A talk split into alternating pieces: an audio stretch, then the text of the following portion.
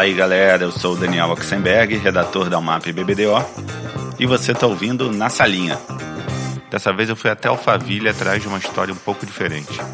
De alguém que interrompeu uma carreira de 14 anos em agências para criar algo que virou referência para todas as agências do mercado. Conversei com Wagner Brenner, fundador e editor do Update or Die. Wagner já era diretor de criação da Macan, trabalhando para clientes como Johnson Johnson, Mastercard, Microsoft, quando em 2006 resolveu apostar na sua própria empresa e oficializou o Update or Die. Para quem incrivelmente ainda não conhece, o Update or Die é um coletivo de criativos de diversas áreas que compartilham referências e insights que vão encontrando por esse mundão. Em 13 anos, já são mais de 40 mil posts e uma média de 3 milhões de page views mensais. E aí, tudo pronto para um update? Então vamos lá. Na salinha com Wagner Brenner e eu. Vamos começar sabendo mais de você, de onde você veio e. Minha história. Sua história. é, da onde você é? Eu sou de São José dos Campos, no interior de São Paulo. E aí vim para São Paulo quando entrei na faculdade, né? Até então morava lá. E aí entrei em comunicação e vim para São Paulo. E o que, que seus pais faziam? O, o, meu pai trabalhava em indústria, né? Ele trabalhava na GM, indústria automobilística. Fez carreira, aqueles estilão de, de pai que trabalha em indústria mesmo, assim, muitos anos na indústria. E, e minha mãe não trabalhava, minha mãe era dona de casa. Não, cuidava das crianças. Cuidava das crianças, tal, cuidava das crianças. E, e da onde veio o interesse em publicidade, comunicação? Eu acho que veio, sem eu saber, né? Eu acho que a, a, coisa da criatividade sempre teve muito presente na minha vida desde criança mesmo. Esse ambiente de crescer na rua, minha mãe lia muito, eu gostava de ler também muito quando era criança tal. Então tem aquela coisa de chegar no, no, no, antigo colegial, né, que é o fundamental de hoje em dia, que os professores falam, ah, pô, essa sua redação é legal, acho que todo mundo passa mais ou menos por, essa, por, esse, por esse caminho, né, quem é uhum. é redator é. começa a ter um certo feedback, assim, de professor ou de amigo tal, que, pô, você escreve bem, que legal isso aqui e tal. E o caminho natural naquela época era pensar em, em publicidade, né? Era era era para onde convergiam assim todos os ah. profissionais criativos. E é interessante, a, a, minha mãe, quando ela era solteira, ela trabalhou na Macan. ah, é? Mas como secretária. Mas era secretária da criação. Então eu cresci ouvindo Olha. histórias assim, é, era uma profissão que estava nascendo, então, assim, os diretores de arte eram pintores, eram artistas mesmo, né? Os redatores eram, eram escritores, os caras que escreviam livros tal, e ela contava histórias que, sei lá, às cinco da tarde parava tudo, os caras tocavam piano, abriam a garrafa de uísque, sabe? Então eu, eu, cresci com essa... Meio Mad Men, né? É, total Mad Men. Então, assim, eu acho que até um pouquinho antes, assim, porque não era, não era tão profissional a coisa. Então eu cresci e, e aqui, desejando ir para uma, é, uma agência de propaganda. E aí você na faculdade você já começou a estagiar muito já muito no primeiro rápido, no assim? primeiro ano de faculdade logo logo que eu cheguei eu consegui um, um, estágio de 15 dias na DPZ que era um na verdade não era um estágio era uma, uma visita que você passava por todos os departamentos tal para saber mas DPZ na época era é não meu pai ajudou porque como ele trabalhava na GM e a GM era cliente do DPZ, conhecia aquelas coisas de indicar, pô, pode receber meu filho e tal. E eles tinham um esqueminha lá de 15 dias que você passava visitando, pô, passava lá uns dois, três dias na mídia, dois, três dias no atendimento, depois ia para criação. E eu queria criação o tempo todo, né? Eu ia para mídia, mas ficava lá de olho na criação. E aí os caras perceberam que eu estava muito afim e tal, e estenderam mais 15 dias, depois virou estágio mesmo. Depois eu fiquei um tempinho na DPZ e logo fui para Macan depois. Na Macan você foi como estagiário ainda? Na Macan foi como redator júnior. Como que vê essa proposta? É, pelo fato deles também atenderem é, GM, uhum. é, tinham, algumas pessoas acabaram me conhecendo por conta da DPZ. E aí eu acabei conhecendo o Percival, uhum. que é uma grande inspiração, uma pessoa importantíssima na, na, na minha carreira, assim, de muita gente, que era o diretor de criação, né? E aí fiz o mesmo caminho na Macan. Comecei como redator júnior, fazendo um teste, vamos fazer um teste de três meses, tal, não sei o quê. E aí entrei e fiquei muitos anos na Macan, né? Muitos anos na Macan. Comecei como redator júnior, depois eles, eles criaram um polo que era universal, que era para pegar, era uma agência dentro da agência para pegar cliente conflitante. Hum. E a gente acabou pegando uns conflitantes ótimos, assim. A gente fez lançamento de HBO, que era praticamente o lançamento de TV a cabo no Brasil.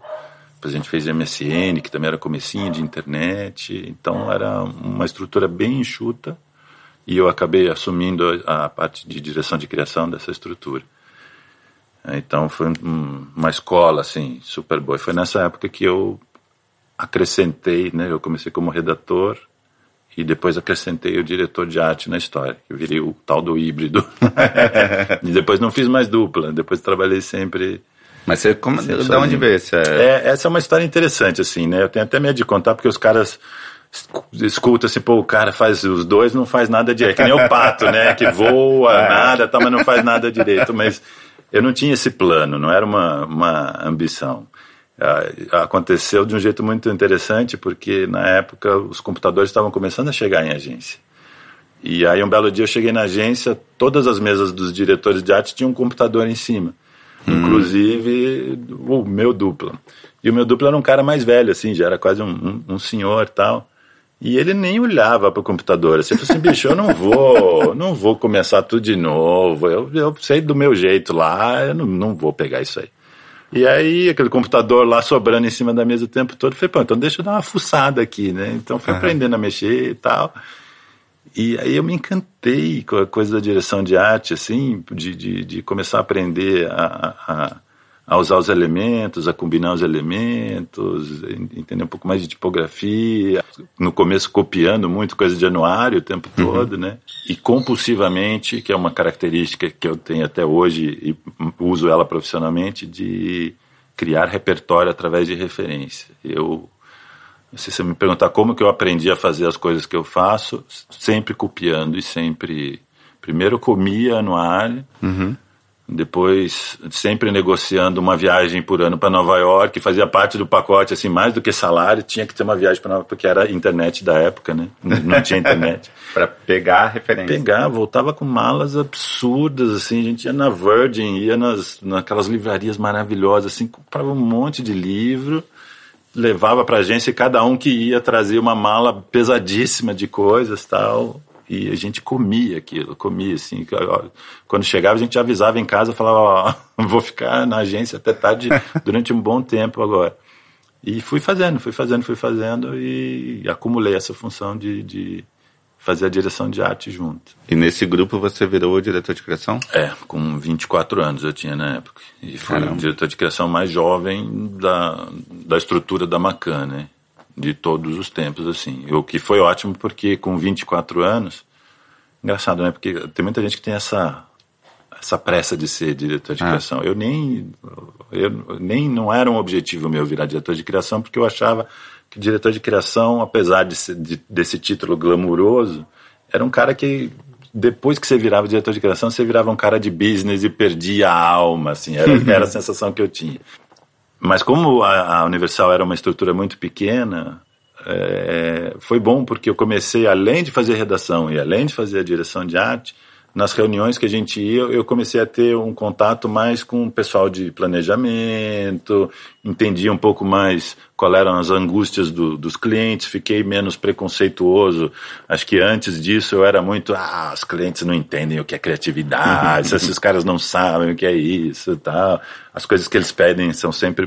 Eu, eu fiquei mais, comecei a entender mais o motivo das, das, dos briefings, né? Uhum. E questionar os briefings. Então, realmente tive muita sorte uh, no desenrolar da carreira, assim, porque eu fui acumulando funções. E isso foi muito bom. E depois da Universal, pelo sucesso do, do grupo, eu acabei virando diretor de criação da Macan. Aí uhum. sim eu subi dois andares. e aí sim eu assumi um grupo lá.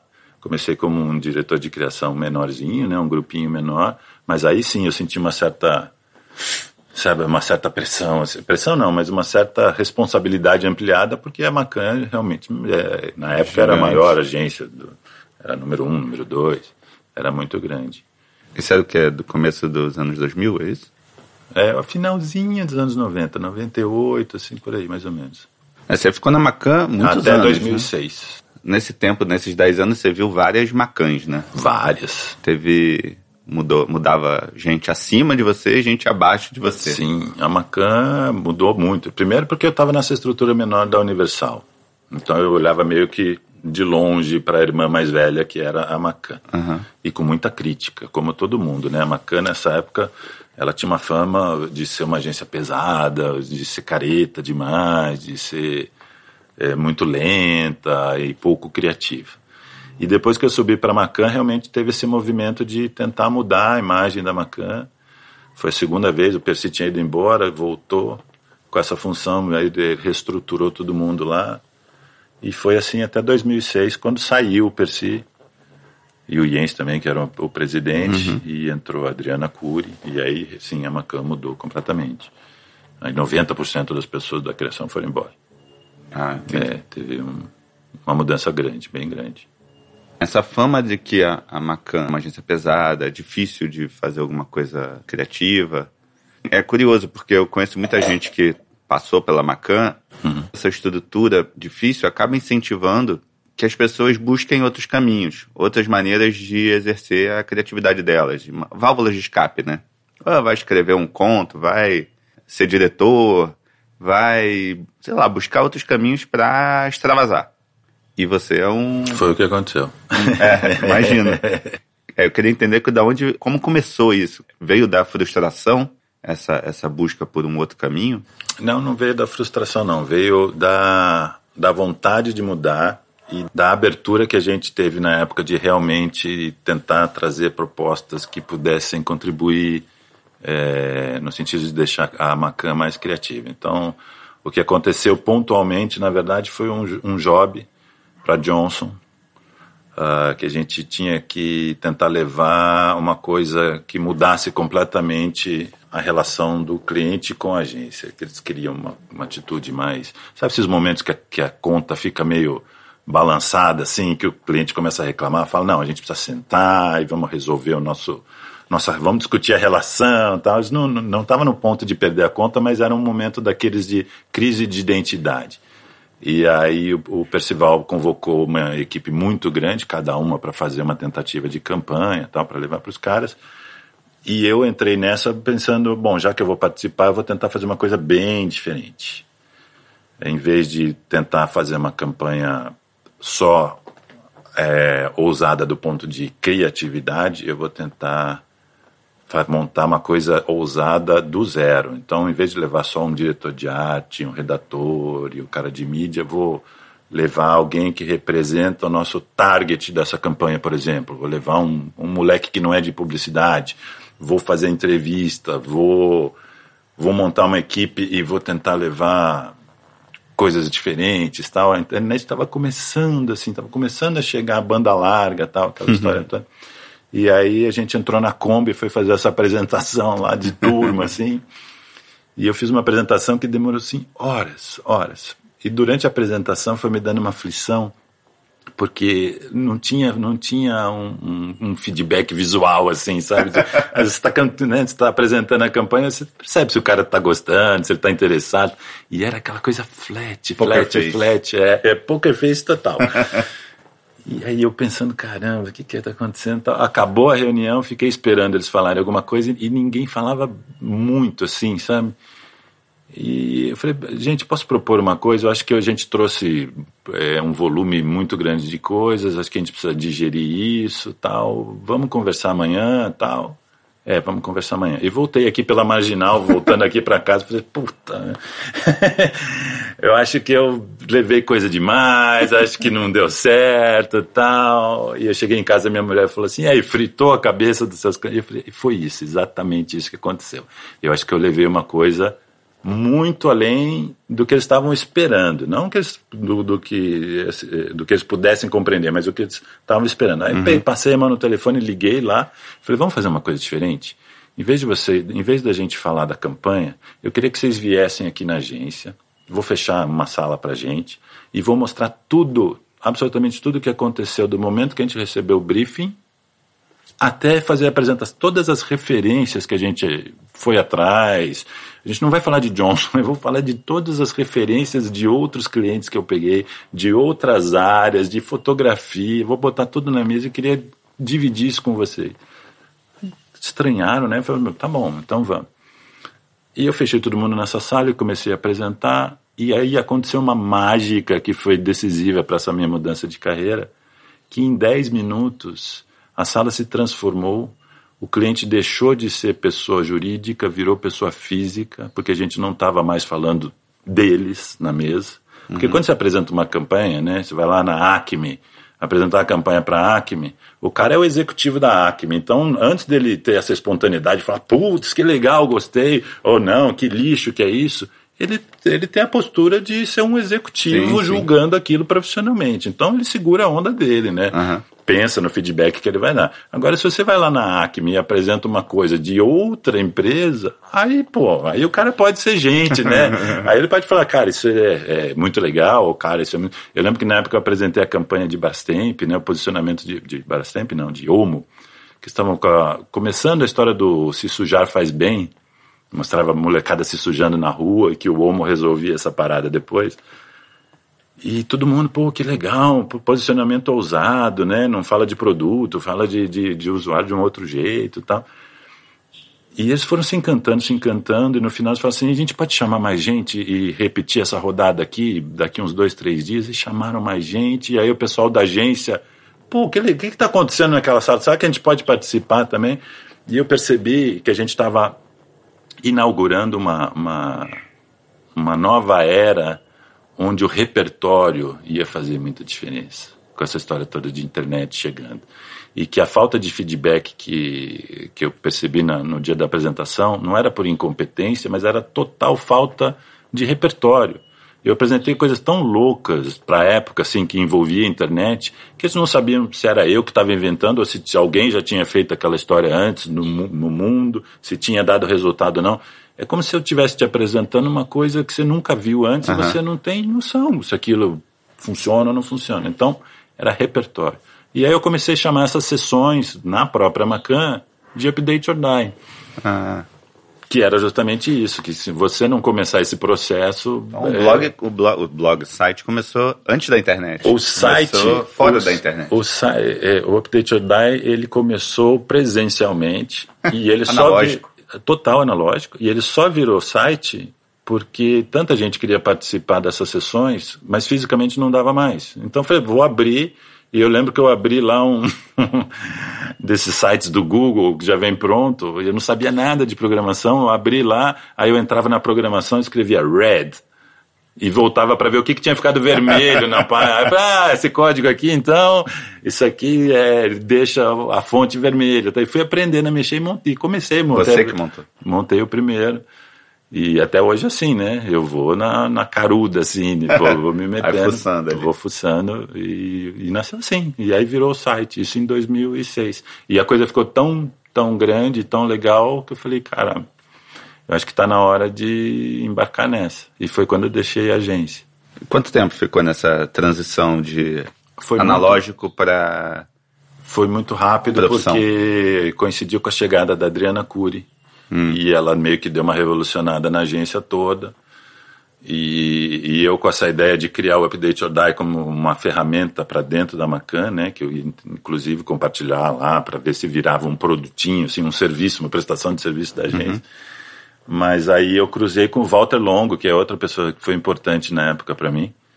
E o Walter Longo falou: Você tá louco? Isso aí que você tem na mão é um, é um business para você se dedicar completamente tal. E eu falei para ele: Não, Walter, isso aí é meu hobby, isso aí é. não é um business, não. Eu gosto de ir atrás, assim. Eu sempre gostei de fuçar coisas e compartilhar coisas no corredor. Se eu encontrasse com você, eu falava: Ô, oh, Daniel, isso aqui, olha que eu achei no fim de semana. Sempre tive isso, né?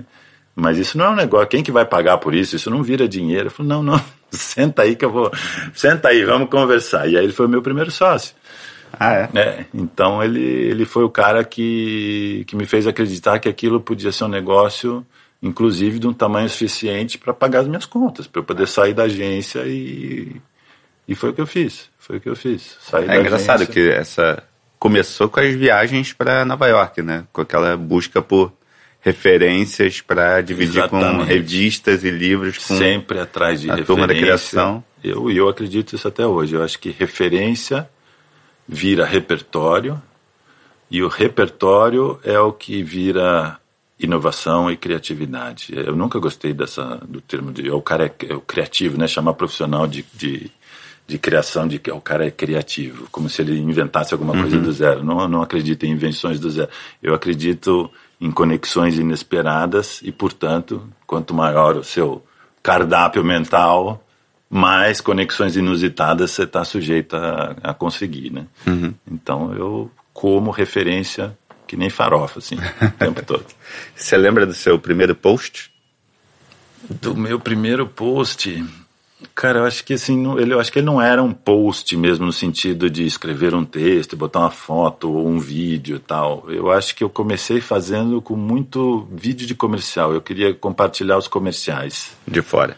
É. Então eu ficava caçando comercial, ia colocando dentro da página, mas eu não tinha. Era muito mais uma uma convergência de, de, de coisas legais do que tentar dividir a minha opinião. Hoje em dia, quando eu faço um post, eu pego uma referência legal e escrevo sobre aquilo, né? Uhum. Tento dar o meu, a minha visão sobre aquilo. Mas na época não. Na época eu simplesmente colocava, eu seguia a linha do, do Tim Burns, do, que é o criador da internet, né? Que ele fala que a melhor internet até hoje são links. Porque não é para você ficar enchendo o saco, você põe o link e o cara vai atrás do que ele quiser. Então, esses 12 anos de Update or Die, eu meio que aprendi a misturar essas duas coisas, assim, o quanto eu participo ou o quanto eu sou só um facilitador de trazer coisas legais e Tó, põe aí e você mesmo vai atrás dessas coisas. E naquela época, no começo, quando, quando essa conversa com o Walter Longo, ele te mostrou, não sei, fez um business plan, alguma coisa assim, de que era possível viver do Update or Die, uhum. Era possível viver do Update Die desde o começo?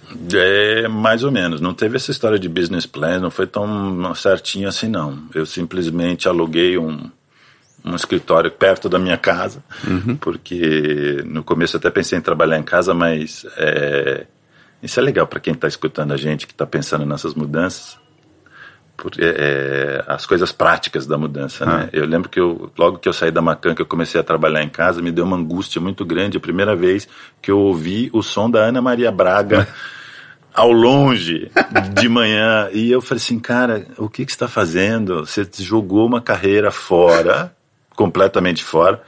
E tá em casa, que nem um vagabundo, ouvindo Ana Maria Braga no meio da, eu da sinto manhã. essa angústia ouvindo ela mesmo, tá empregado. Mas tinha essa, essa... Os próprios amigos falavam assim, pô, você não acha que você tem que ir em outra agência? Você saiu de uma, vai para outra, né, tal. Uhum. E, e falei assim, não, eu vou fazer o meio termo. Aí eu aluguei uma sala perto aqui da minha casa, algum lugar que eu tivesse que levantar, me trocar, escovar os dentes, me pentear, na época tinha cabelo. Ir trabalhar, né? E ir para o trabalho, e aí eu ficava lá e voltava do trabalho, assim, porque senão eu ia pirar. Era o comecinho dessa mudança toda, né? Então, assim, quando a gente muda, e o nosso papo é um pouco sobre isso, assim, uhum. né? O quanto, o quanto quem está nos ouvindo pode, é, nesse momento, estar tá questionando, pô, será que é a agência que eu quero? Será que existem outros lugares onde eu possa explorar minha criatividade de outra forma tal. Existem várias coisas que orbitam essa decisão, que não é só a decisão prática, né? De vou para agência, eu vou trabalhar numa, numa coisa de web, eu vou produzir conteúdo. Existe um pouco assim. É, a, a sua personalidade influi, né? Eu falo que a gente fala que é um, um lifestyle job.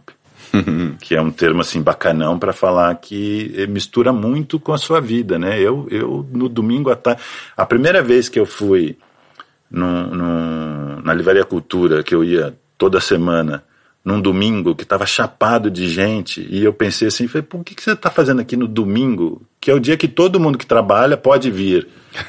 Então vou fazer assim, vou para casa agora, domingo, vou trabalhar e amanhã, segunda-feira de tarde, eu venho e vai estar tá tudo vazio. Então eu tive que ir mudando essa história da Ana Maria Braga, de, me, de não me cobrar que eu estava sendo vagabundo ou que eu estava fazendo, de, tomando uma decisão irresponsável por não, tá, por não ser funcionário mais. Então uhum. tem uma por outro lado, para trabalhar dentro, é, sozinho em casa, você precisa ter uma autodisciplina gigante. Que, graças a Deus eu tenho. Então, eu acordo super cedo todo dia, trabalho para caramba. Trabalho mais em casa do que eu trabalhava em agência. Muito mais, muito mais.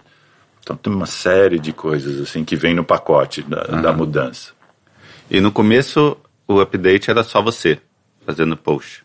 Era eu, na, na época de Macan já era, né? Antes de sair da Macan, É, já tinha lá uns dois, três que me ajudaram. O Daniel, que é o seu duplo. Ele era um dos caras que me ajudou no começo, o Marcão, que era redator, que também era gente de criação. Ah, já tinha uma. um- Já tinha, já ó, tinha colaboradores. Já, tipo assim, você tá botando uns comerciais aí no teu negócio novo, tem esse aqui também, é porque você não põe. Eu falei, pô, me manda mais. Mas muito informal a coisa. Aham. Mas desde o começo já tinha lá uns quatro, cinco colaboradores, né? Entendi. Então foi natural a decisão de fazer disso um coletivo, né? Sempre, desde o começo. Nunca quis. Aliás, eu tenho uma resistência a fazer a coisa de outra forma. Até hoje, eu, eu- hoje em dia é mais difícil fazer colaborativamente porque as pessoas têm muitos meios de se expressarem, né? Redes sociais e tudo mais. Mas na época não tinha nenhuma rede social. Então, rapidamente, acho que assim, em questão de um ano, depois que eu transformei em negócio mesmo, tinha quase 300 colaboradores. Caramba. Uma, uma coisa assim, violenta. E desses 300, 99% era gente ligada à criatividade. Então, redator, diretor de arte, gente de web design, produtor de de gente é, de cinema, músicos, fotógrafos, era a gente do nosso círculo, né? Que acabava, ah, você está fazendo uma coisa legal, posso colaborar, tal. Então sempre foi colaborativo o processo, sempre foi E colaborativo. quando você sentiu que deu certo? Putz, funcionou. É, tô... Óbvio que nunca vem uma, um alívio de, de deu certo, porque uma vida é- tem a instabilidade natural. Mas quando você, você respirou e falou, não, aqui tem um caminho para eu seguir, não preciso mais preocupar em voltar para a agência, ou aqui, eu vou- é aqui. É, o, o deu certo tem essas duas leituras, né? Do ponto de vista financeiro, prático da coisa, de poder pagar suas contas, e o deu certo de, de satisfação profissional e saber Sim. que você sentir que você está evoluindo, né? É, que, que você está aprendendo alguma coisa que você não está ficando para trás. É, e senti que o mercado te, te aceitou, assim, te abraçou e estão tão indo para o site. tão- É, na época que eu saí de agência, eu saí meio. Vou confessar aqui que eu saí meio revoltado com o mundo da publicidade, assim. Eu achava que os publicitários estavam ficando para trás e que era uma prepotência, o mundo inteiro mudando e as agências ainda se sentindo no- na, naquela posição de que sabiam de tudo, que é uma coisa que existe até hoje, É. inf- infelizmente, né? Cada vez Eu- mais. Eu digo que que as agências, e não, não só as agências, assim, mas o mundo corporativo de forma geral, eles percebem que está tudo mudando, mas em vez de ter uma postura que eu tive no começo, que é assim, cara, eu tenho certeza que a gente não sabe de nada, mas eu posso te prometer que eu vou, é o meu maior esforço possível para a gente tentar digerir essa história juntos. Ao contrário do que a maioria faz, de, de passar uma, uma falsa sensação de que ah, eu entendo do assunto. E eles fazem isso muito é, na base do discurso, sabe? Assim, é um, é um discurso cheio de espuma, é um discurso assim que é, você faz uma reunião, você até acha que o cara saca, porque assim, o discurso dele é muito bem costurado, cheio de neologismos e expressões que de alto impacto, mas no fim das contas, você faz, no segundo encontro você fala, cara, eu acho que ele aprendeu o discurso, mas ele não aprendeu lá o, É o que vazio, né? é. Então, assim, essa, essa, essa coisa de se jogar no inesperado foi muito bacana na época que eu saí de agência, porque eu, eh, eu pensei desse sentido, assim, se eu continuar na agência, eu vou virar um tiozão velho. Eu vou, porque eu vou estar cercado de, de, de, de, de um ambiente que não me põe para frente. Então, assim, mesmo que eu não ganhe dinheiro com essa história, eu acabei de sair da agência, tenho um fundinho, consigo ter uma graninha lá que me sustenta durante um tempo. Eu vou fazer o que eu tô afim de fazer, cara. Eu vou fazer o que eu faria se eu não estivesse ganhando nada, mas é o que eu acho que, é, que, que tem apelo para as pessoas. E deu certo muito de cara, assim, sabe? A, a gente começou a fazer, fazer blogs corporativos na época. Fiz para Yang, ia lá nas agências, batia na porta e falava: Ó, cara, você quer fazer um update or diezinho dentro Ah, é? da sua agência? Como que funciona isso? A gente pega, localiza os caras que são mais antenados dentro da sua agência e eu converso com esses caras para a gente montar um esquema de ficar buscando coisas interessantes. Ah, então vamos fazer. E aí fazia. Ah, rolou isso? Rolou. No começo a gente, a gente sustentou muito na base de blog corporativo. Ah, que era uma forma de, de ajudar as agências e clientes, né? Por Livraria Cultura foi cliente nosso e tal. é, eu achei que vocês faziam. Achei que você vivia de banner. Não, banner, banner nunca foi, até hoje, né? Banner não, não representa assim. A gente tem essa parte veículo, né, do Update or Die que eu acho muito engraçado que os caras ligam. É, principalmente no começo, ligava assim, a Ford ligava, falava, "Ó, a gente queria colocar um banner aí no site. Eu falava assim, não, agora não, que eu estou escrevendo um post. posso te ligar depois, tá? Não tinha assim o mínimo. a a minha parte, a minha parte de business sempre Comercial, foi muito, né? é, comercial sempre foi muito, muito ruim. Então, assim, os meus sócios brincam, né? Desde a época do Walter e até hoje o Guga, que é meu sócio atual. Fala, pô, é, é o romântico da história, né? O cara gosta de fazer o que ele faz, mas eu sempre precisei de ajuda de, de um de uma pessoa séria e responsável para fazer a parte comercial. Então, assim, logo no começo, você me perguntou, né, quando é que eu senti que o, o negócio deu certo, foi, foi no começo já, a estrutura muito pequena, então qualquer grana que entrava também era uma grana boa, assim, que pagava dois, três meses, e, e ia de dois em três meses, de dois em três meses, e foi indo, foi indo, e o negócio foi crescendo, crescendo. Ah, o custo era a sala que você alugava. E o servidor. Ah, e, você, um. e muita coisa seu, eu ia fazendo, é, aí eu, eu tinha o meu Prolabore, né, que E eu, eu e o pagando sócio. eu mesmo. O Walter não tinha Prolabore porque ele era um sócio só de Investidor. de investidor, assim. Então ele não trabalhava no negócio do dia a dia, então foi muito muito tranquilo assim. E o Walter ficou contigo até quando? O Walter ficou, o Walter é meu amigão até hoje, né? Aham. Mas assim, ele Não, é, sócio, como é, sócio, ele ficou até, eu acho que 2000 e 2012, por aí. Ficou bastante tempo. É. Ficou bastante tempo. E aí, aí ele saiu e você foi atrás E de outro. aí ele com um milhão de coisas, né? O Walter é conselheiro e sócio de mil projetos diferentes e tal. E você tinha necessidade de um novo sócio? E aí eu tinha necessidade de gente, mais gente para me ajudar no dia a dia mesmo, né? Na parte de estrutura. Porque Ah, eu era entendi. muito terceirizado as coisas todas. Então dava um pau no site, eu te- tentava achar um programador para fazer freela. Ou eu tinha algum projeto que precisaria um planejamento maior, eu achava um- algum planner que podia fazer um freela. E aí veio o Guga em 2012 por aí também. O Guga ele é- era do marketing da revista Trip, era leitor do site e aí ele entrou para ser um sócio responsável por new business e marketing e, e a parte comercial do, do Update or Die. E está como meu sócio até hoje. Entendi. É, hoje em dia você disputa audiência, vamos dizer assim, e relevância com potências do mundo inteiro, né? Uhum. Tipo Pinterest, por exemplo, Uhum. que também é um site de referências sensacional Sim, e colaborativo. sim. É, como você mantém o site, os posts relevantes, Uhum. tendo uma competição tão gigantesca assim? É, é uma, é uma pergunta boa. Assim, é uma pergunta que eu me faço o tempo todo. É, eu, eu procuro evitar essa pressão de pensar com, o chapéu do homem de negócios, porque se você pensar, ah, ó, o meu concorrente está fazendo aquilo, será que não deveria estar fazendo aquilo também? Ou o outro tem um modelo de participação que é mais azeitado, será que eu não devia mudar o meu modelo e fazer do mesmo jeito tal? E eu acho é, difícil demais para a gente, porque a nossa estrutura é muito pequena para tentar ter esse essa planejamento bem feitinho todo. Então eu me pego muito no propósito, assim, ah, uma coisa que é muito importante é é a autenticidade nas coisas que eu faço, no sentido de tudo que eu publico, eu acho que aquilo pode fazer a diferença para alguém de verdade. E isso, bem ou mal, tem funcionado do ponto de vista prático, porque acaba sendo o, o diferencial. Né? Ano passado a gente ganhou, por exemplo, o, o, o, o veículo com o te- terceiro maior veículo ah, do ponto de vista de confiança.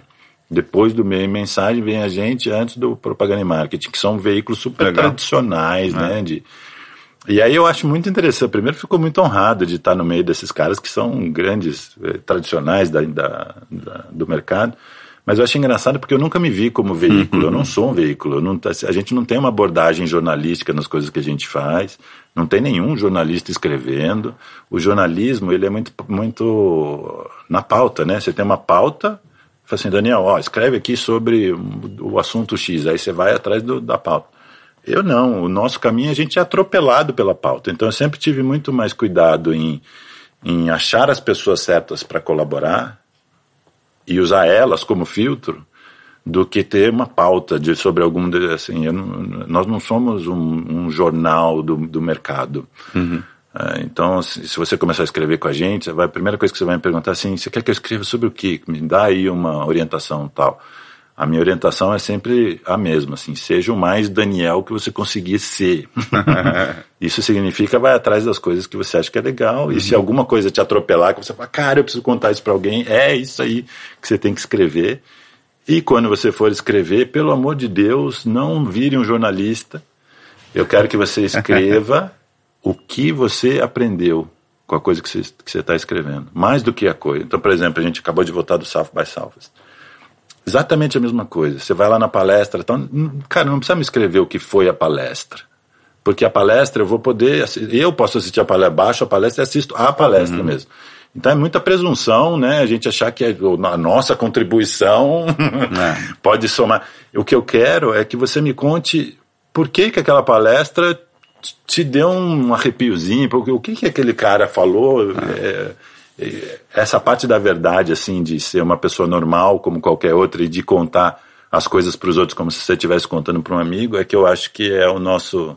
É, escrever de um jeito pessoal, né? É, o nosso, o, o nosso diferencial, assim, é sempre assim, você entra, fica 10 minutos dentro do site, acho que a hora que você sai, você sai um, eu falo assim, você entra um, um você e sai um você 2.0, é nesse sentido que a gente quer atualizar, uhum. não, não transferindo conteúdo. Mas botando alguma coisa, uma provocação, ou alguma coisa que você possa ir atrás por conta própria. Uhum. É mais nesse sentido, assim. Então é muito o propósito o tempo todo. É pouco business. Acho que se o Google tivesse aqui, ele ia te responder de, de um jeito diferente, porque ele é mais orientado para negócio. Mas eu não, eu sou orientado para essa parte de referência mesmo. Você já vetou algum post? Raríssimas vezes raríssimas vezes. As poucas vezes assim que o post subiu e me deu um. Primeiro que eu não modero o post. Uhum. De gente que eu conheço, eu não modero. Assim, só se vier alguém que eu nunca vi, a gente dá uma olhadinha antes, mas para ver se tem uma coisa escabrosa ou não. E dos que já escreviam comigo, quando eu acho que tem alguma coisa que, que é muito off-topic, ou assim, muito política, ou muito de de causas sociais, exagerado, coisa assim, uh, eu tento conversar, falo, ó, oh, cara, vamos, será que é bacana por aqui ou por ali? Mas foram pouquíssimas vezes, assim, acho que nesses anos todos, contar uhum. umas 10 vezes que eu tive que conversar com o autor do post por algum motivo. O próprio conjunto é, já te dá meio que o rumo, assim, de como escrever, sabe? Uhum. Acho que se os caras, os caras que começam a escrever, eles sabem que a gente está lá para compartilhar coisa, então é pouco, a gente não tem muito Não tem muita essa preocupação em não, isso aqui não está no nível Ah, não, de qualidade. É, é. é, também é muito difícil. Ou isso aqui é velho, isso aqui eu já vi não, há três gente, meses. Eu sou muito rigoroso na escolha de quem vai escrever. Mas depois que o cara entrou para escrever, eu largo mão, não fico uhum. vigiando, assim, escreve aí. Porque o que, me, o que importa Sim, as pessoas, a maioria dos nossos leitores são leitores que voltam todos os dias. Então, ele não é aquele que veio por causa de um post só, sabe? Ele passa para dar uma olhada. Uhum. Então, no fim, é, é o conjunto da, da, dos seus posts que vai acabar contando. Você pode até escrever um post nada a ver, mas no conjunto, tudo bem. Hoje, sei lá, o Daniel não estava inspirado, ou hoje, pô, o Daniel mandou bem para caramba. Agora, uma coisa interessante que, que nesses anos todos aconteceu várias vezes é o, o processo de, do, do, like, do feedback, hum. e o quanto isso interfere na maneira como as pessoas escrevem. Eu falo que o Update or Die é uma samambaia no sentido orgânico da coisa. eu fico olhando para ver como as coisas se desenrolam, sem tentar dar muito pitaco, mas sempre muito curioso para entender como aconteceu. E essa coisa do like, quando começou a rede social, né? E é interessante porque a gente teve um momento antes de rede social e depois de rede social. O like, ele, ele trouxe uma, um ruído muito grande para a maneira como as pessoas escrevem. Como você falou lá no começo do nosso papo, há 20, 30 anos, você era criativo, tinha um talento, você naturalmente ia para uma agência de publicidade porque era o caminho mais estável, né? o caminho mais rentável, vamos dizer assim, uma profissão de verdade para você que no Brasil é difícil viver de arte. Hoje em dia você tem inúmeros outros caminhos além de agência de publicidade que continua sendo uma carreira bacana, legal, com mil possibilidades, mas existe é, produzir conteúdo, existe ter um site, existe produzir um canal do YouTube, é, podcast. Hum. Se você começasse a sua carreira agora, você entraria numa agência de publicidade? É, provavelmente não. É, acho que é, seria uma das possibilidades. Nada contra entrar numa agência de publicidade, mas é, como eu tenho essa postura mais de sair fazendo, eu acho que eu ia experimentar coisas como abrir um site ou fazer um canal no YouTube, mas não pensando em business, ia pensar por por farra mesmo, né? Eu falo assim, pô, um moleque de 14 anos hoje em dia no quarto dele tem um, um hub que eu jamais podia imaginar eu lá com os meus 14 anos, eu ficava ouvindo o LP do Pink Floyd, era o máximo que eu conseguia.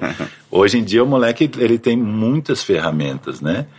É interessante também a gente entender que a criatividade, ela não é mais tão óbvia como ela era antes, né? Se você é criativo, você vai para publicidade. Eu comecei a ver isso, inclusive, na época que eu saí de agência, que no começo da carreira você ia fazer uma apresentação no cliente, pô, cliente, na hora do café o cliente vinha conversar com você porque você era o cara que sabia coisas mais legais, assim, tinha mais referências. Tá? Hoje em dia você vai fazer uma apresentação, o cara do marketing às vezes é muito mais legal e entendido das coisas do que o cara da agência. Uhum. Então, assim, não é mais um monopólio das agências ter as pessoas mais criativas. A criatividade é uma característica do ser humano e não de gente especial que tem um dom tal. Então, hoje, hoje em dia eu vejo, eu tenho um filho adolescente e ele está quase chegando na época de decidir o que fazer da vida mesmo, de que carreira seguir. E eu converso muito com os amigos dele. Semana passada tive inclusive na escola deles. É, tem, tem alguns moleques que são super diferenciados, super criativos, caras que, que tem canal no YouTube, pega a câmera e grava tal, que você fala, ah, esse moleque vai, vai trabalhar em publicidade. Aí você pergunta, para que, que você vai fazer? Não, vou fazer engenharia. Mas é o cara, o cara é super criativo, assim, cara, mas você já pensou em fazer coisas assim mais soltinhas, mais voltadas para criatividade mesmo, tal? Falei, não, não, cara, eu gosto porque tem uma ponte que o cara fez e que é incrível, porque a ponte é feita só com, com cabos e não sei o quê. Aí você pergunta para o outro que também é criativo, ah, não, eu vou ser médico, porque tem um campo na genética que. Então, ó, eu conto essas coisas e começo a me arrepiar. Isso é que é legal, né? Do mesmo jeito que o aprendizado e o ensino não são monopólio das escolas, por exemplo, você não tem que ir para a escola para aprender alguma coisa. Você não tem que ir para uma agência de publicidade para exercer a sua criatividade. Tem uns moleques hoje em dia que você conversa com eles e fala assim, cara, que geração legal uhum. que tá vindo aí. Tem uns que são péssimos, mas é, tem uns que você fala assim, que, que molecada diferenciada e eu tô muito curioso para ver no que que isso vai dar daqui 20, 30 anos com esses moleques que cresceram com essa quantidade de, de referência e de ferramenta para poder testar, né? Uhum. O cara com 16 anos ele já testou, ele já não tem. Pô, eu, eu morria de vergonha de falar em público com 16 anos de idade, imagina. Hoje em dia os moleques ligam a câmera, sai falando e sabe se enquadrar e tem já os trejeitos de como falar e ninguém ensinou. É porque ele já nasceu num lugar onde isso é comum é. e não, tem, não é motivo de de ficar envergonhado nem nada, sai aí falando. Então isso daqui para frente vai espirrar para todas as carreiras, não só para as carreiras que a gente pensa, né, de publicidade, web design e tal. Então assim, se fosse hoje em dia para decidir, eu acho que eu ia sair fazendo e das coisas que eu fosse fazendo, as que eu gostasse mais, eu ia continuar fazendo. Mas não ia ser tão racional a decisão como foi na época de engenharia, Medicina, não. É agência, tenho que ir para agência. É, é, o caminho mais óbvio. É, o, o, isso que você falou lembrou a conversa que eu tive na escola. A gente está vendo escola para os meus filhos, que ainda são pequenos, né? O mais Sim. velho tem cinco anos. Uhum.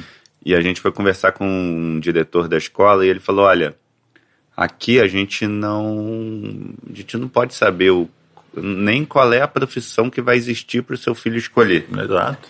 Então, a única coisa que a gente tem certeza é que a gente tem que incentivar a criatividade dele. Porque qualquer trabalho braçal vai, vai ser isso. substituído por máquina. A única coisa que vai ficar é trabalho que mexa com a criatividade. É.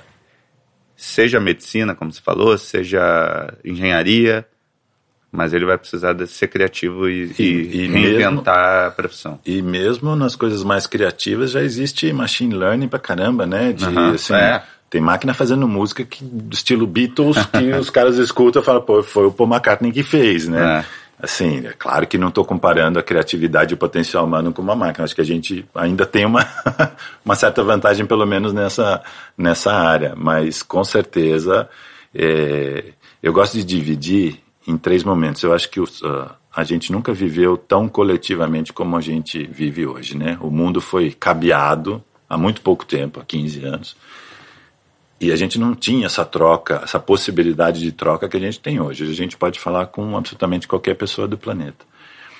E os efeitos disso a gente ainda vai ver. A gente ainda está engatinhando nessa parte coletiva, né? Se a gente, o ser humano comparado com abelha, comparado com formiga, a gente ainda a gente ainda trabalha mal coletivamente. A gente ainda não entendeu muito como funciona. Mas eu, eu divido em, em três partes. Aliás, é uma palestra que eu faço que é bem interessante. Um, dois, três. O um é tudo que chega até você. Todas as referências, por todos os seus canais sensoriais, pelos seus olhos, pelos seus ouvidos, pela sua boca, pelo seu tato, são as coisas que chegam. O dois é o que acontece quando essas coisas entram dentro da sua cabeça e se misturam com tudo que já estava lá. Uhum. E o três é como, depois de digerido, você passa adiante essas coisas. Então tem gente que é muito boa no 1, um, tem gente que é muito boa no 2 e tem gente que é muito boa no 3. Então uhum. tem gente que é fuceira pra caramba, é boa no 1, um, vai atrás das coisas e é boa no 2, mas não sabe passar adiante. Tem outras que são só boas para passar adiante. Então, assim, você me perguntar, você sente falta da época de agência, de ser publicitário? É, o que você faz hoje é muito diferente? Não é muito diferente do que eu fazia, porque antes eu embrulhava, é, é, eu, eu me entendia muito mais como um cara que pegava um texto difícil e deixava ele simples do que criativo. Hum.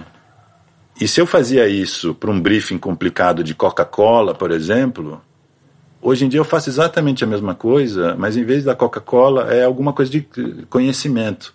O mundo do conhecimento ele ainda é muito árido. Quando você fala de conhecimento, você pensa em livros, você pensa em escola tal, e geralmente vem embalado numa coisa chata.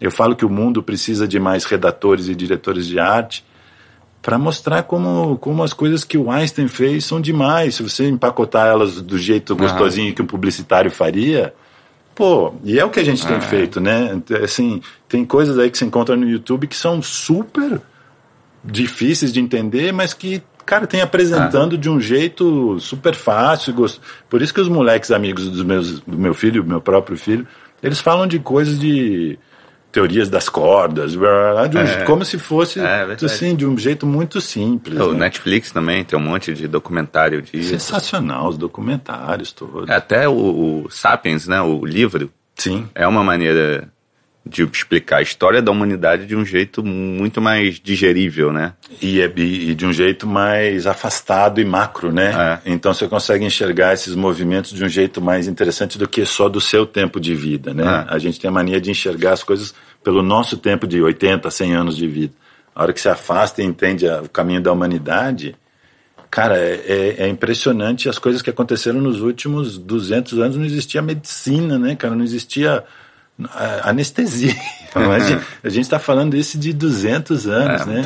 O Zuckerberg lá juntou com a esposa dele e, e, e, falou que a próxima missão dele é erradicar todas as doenças do mundo. Aí você fala, pô, que cara prepotente, né? Achar que vai conseguir fazer isso. Aí ele fala assim: pode ser prepotência, mas se você pensar que a medicina tem 200, 300 anos. A medicina, 200, 300 anos, não é nada, absolutamente nada, nada, nada. Talvez não seja tanta presunção a gente achar que ah. possa fazer isso. Então, só quando você tem um olhar mais afastado, mais macro, é que você consegue entender o que, que é, o momento que a gente está vivendo. É muito intenso, muito ah. intenso. E esse olhar seu mais macro, mais afastado, você pode oferecer ele para a publicidade. Hoje em dia você está sim próximo do mercado, uhum. porque você é uma referência fundamental para todo mundo, mas você está mais afastado. Uhum. Você consegue ter essa visão mais afastada do, do, momento do mercado e, e qual é a sua visão? Eu acho que as, as agências ainda são muito reféns do modelo de negócio da publicidade.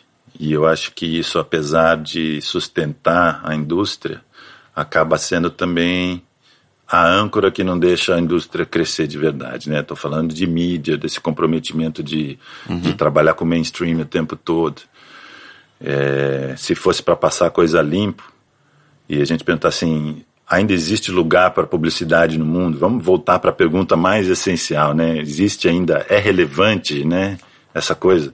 Eu acho que é super relevante. Eu acho que o consumo continua sendo a base de tudo. As pessoas continuam consumindo. Talvez elas consumam de uma maneira mais interessante, porque não consumam só produtos e serviços, mas consomem é, conhecimento. As marcas não precisam se restringir a vender só o que elas produzem, elas podem criar comunidades, né? Na época que eu criei o Update or Die, eu, eu lembro que eu dava isso como exemplo. Eu falei, pô, imagina o departamento de design lá da Ford ou da GM e tal, deve ter uns dois, três caras lá que você gostaria de passar a tarde com eles, porque eles vão te dar uma aula, em, em 10 minutos você vai aprender sobre design, coisas fantásticas. Por que, que as, a, será que as marcas não podem se beneficiar disso, inclusive? Será que elas têm que vender carro o tempo todo? Será que elas não podem virar polos de conhecimentos específicos e dividir isso com as pessoas tal? E do ponto de vista do consumidor, qual é a relação de uma pessoa de 16 anos hoje em dia em relação à marca, né? O que, que a marca representa para ela hoje em dia? Aí eu vejo todas essas, essas marcas agora. É, eu, eu, tenho um super pé atrás com apropria, é, apropriação de causa. Uma coisa que me incomoda bastante, que ao mesmo tempo que eu acho que são coisas importantíssimas, né? Causas de gênero, de social, de racismo. A gente nunca teve num momento tão legal de conversar sobre essas coisas e entender e educar as pessoas da importância dessas coisas. Mas por outro lado, eu vejo as marcas tentando pegar uma carona comercial nessas coisas e me irrita profundamente. Falei assim, cara, não precisa ser comercial. Você pode adequar a sua marca, a sua posição, a sua empresa com esses valores novos, mas não, não precisa, sabe assim, quando eu vejo uma marca escolhendo um, um casting baseado só na, na, na, chance das pessoas enxergarem aquilo como, olha, pô, é um casting inclusivo tal, mas que é forçado, me, me irrita essas coisas em publicidade uhum. ainda, sabe? Assim, eu acho que estava na hora das se a publicidade tivesse uns cinco donos, acho que esses cinco donos tinham que se reunir e falar assim: qual é a nossa missão na sociedade hoje em dia? Será que a gente ainda tem que ficar com essa coisa da venda, do, da mídia e do produtinho e do serviço? Ou como é que a gente amplia isso? Como é que a gente. O jornalismo também passa por isso, né? Qual é a função do jornalismo hoje em dia? Todas as áreas passam por isso, mas essas duas me chamam muita atenção. acho que as três mais atrasadas do mundo são publicidade, é, jornalismo e escola. São as, as, uhum. as, três mais resistentes no sentido de reinvenção do modelo e do propósito na sociedade. Assim. Então, eu adoraria voltar para a agência, mas gostaria que se eu voltasse fosse para uma missão grande desse jeito, uhum. assim, de, de uma marca me chamar e em vez de falar, ó, vende aí para mim esse produto, assim, cara, como que a gente reinterpreta esse produto para o target. Como é que a gente reinventa isso? E eu acho que isso já acontece. Em alguns, alguns jobs eu vejo que tem uma, uma proposta diferenciada e uma execução diferenciada e profissionais que estão envolvidos na, na coisa também diferenciado. É, hoje em dia o Update ele oferece serviço de publicidade também, não, não oferece? Como veículo, sim. De... Ah, como veículo só. Eu achei que ele produzia conteúdo. Não, não, a gente produz conteúdo também. A gente tem a parte de, de, de veículo, tem a parte de comunidade, que é onde eu vou buscar parceiros para fazer os trabalhos, uhum. e tem a parte de produção. E produção aí é para texto, vídeo, áudio. Ah, então a gente faz tudo isso. Mas, dando um exemplo prático, sei lá, a gente vai cobrir cane. A gente vai como veículo, mas vai como produtora também, porque leva o carinha lá para gravar uns vídeos mas as pessoas que a gente envolve vêm da nossa comunidade de, de updaters. Entendi. Então é um, um modelo autossustentável, assim. Entendi. E para terminar, uhum. é, voltando para o Wagner lá, de, lá do interior, São José dos Campos, que conselho você hoje, o Wagner hoje, daria para o Wagner de São José dos Campos, que serviria também para qualquer um que estivesse começando hoje? O meu conselho seria aproveita as possibilidades para sair do óbvio. É, evita o mainstream e tenta ver todas as possibilidades antes de decidir por algum caminho ou alguma carreira, que foi exatamente o que eu falei lá na escola do, do meu filho, assim, para os meninos. O cardápio hoje em dia é muito grande. E eu fico sempre me perguntando assim, pô, são 70 bilhões, acho, é acho que o número é 70 bilhões de músicas no mundo. Por que, que a gente continua ouvindo a Anitta? Por que, que a gente continua ouvindo? Nada contra, estou dando o exemplo dela, mas só para entender do, o, a, o mainstream da história. Por que, que, com tantos filmes, a gente continua vendo só os mesmos? Por que, que apesar das possibilidades todas, ainda existe o mainstream e a gente ainda é guiado de alguma forma por mecanismos de consumo de, ah, é isso aqui que você tem que ouvir, são esses caras aqui, ou então vamos continuar usando uh, o testemunhal lá de antigamente, só que em vez do Tarcísio Meira, a gente vai pegar o Whindersson, vamos, assim, é, é o mesmo modelinho reembalado. Então, a minha dica mim mesmo, lá de 1900 e bolinha, ou para a molecada de hoje em dia, é abrir o máximo. Cara, sai do. Lembra sempre as ferramentas que você tem. E não vai só porque o seu amigo falou, ó, oh, vê isso aqui. Vai, vai atrás de coisas que ninguém.